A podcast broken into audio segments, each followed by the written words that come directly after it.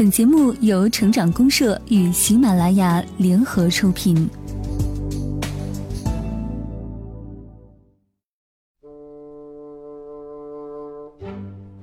各位好，欢迎来到成长公社，请关注成长公社的公众微信号“成长公社”四个字的全拼。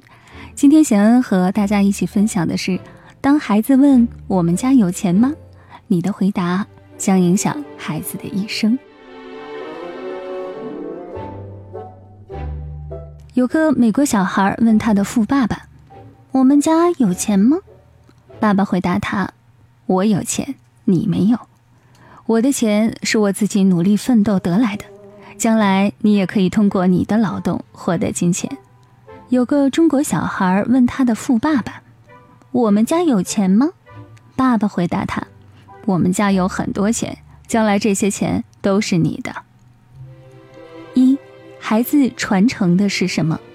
美国小孩听了爸爸的话，会获得以下几方面的信息：一，自己的爸爸很有钱，但爸爸的钱是爸爸的；二，爸爸的钱是通过努力得来的；三，我如果想有钱，我也得通过劳动和努力获得。获得了这些信息，这个孩子就会很努力，对人生也会有很多期许。他也想通过努力像爸爸一样获得财富。美国爸爸传给儿子的不仅仅是物质财富，更重要的是一种精神财富。精神财富会让孩子受益一生。而中国孩子听了爸爸的话，获得的信息是：我爸是个有钱人，我们家有的是钱，我爸的钱就是我的钱，我不用努力就已经有很多钱了。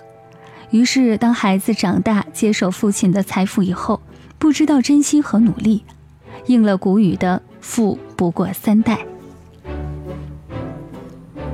这位中国爸爸传给自己孩子的仅仅是物质财富，没有精神财富做依托。物质财富是一把双刃剑。我们不是在刻意比较这两种教育的好坏，但有一点需要引起家长的重视：培养孩子的财商很重要。二，财商教育很重要。实际上，财商教育之所以重要，因为它不仅是财富能力的教育，更是一种品格教育和责任教育。很多家长认为教育孩子不看重金钱是一种美德，这没有错。但需要明确的是，教育孩子不看重金钱的根本目的是减少攀比心和虚荣心，而不是让孩子不在乎金钱、大手大脚。更不是让孩子坐享其成，让孩子变成啃老族。那家长应该如何培养孩子的财商呢？首先，不要将压岁钱存起来当做教育孩子理财的唯一方法。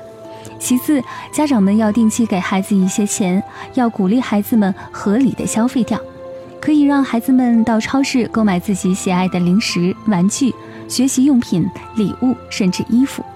在孩子每次消费后，家长要和孩子及时的交流一下购物的感受，如问一下孩子这次消费是否必要、是否合理、是否满意。通过交流，家长可以帮助孩子总结消费的经验和教训，慢慢的帮助孩子学会理智、科学的理财。理财教育带给孩子们的不仅是一种消费观，更重要的是会带给孩子一些内心的安全感。三，在金钱方面给予孩子安全感。安全感是我们近年来家庭教育领域和心理学领域经常提及，而且颇受重视的一个概念。但安全感被人们强调更多的是一种情感方面的依恋。实际上，对孩子来讲，金钱方面的安全感也是非常重要的，但没有引起家长的重视。目前，一些富人家长为了杜绝孩子养成大手大脚的坏习惯，于是就在孩子面前藏富哭穷。这种做法需要适度，适度的藏富哭穷可以改变孩子前进的动力。如果过度，可能会给孩子造成一种压力，造成金钱方面的不安全感。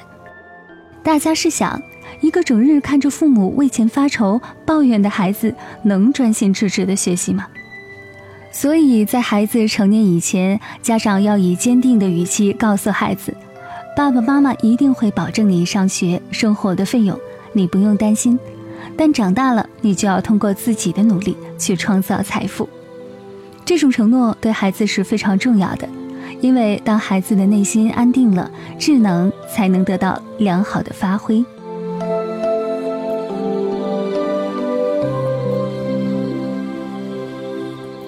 这里是成长公社，我是贤恩。想要收听更多精彩节目，请关注成长公社公众微信号“成长公社”四个字的全拼。好了，本期节目就是这样了，感谢各位的收听，我们下期再见。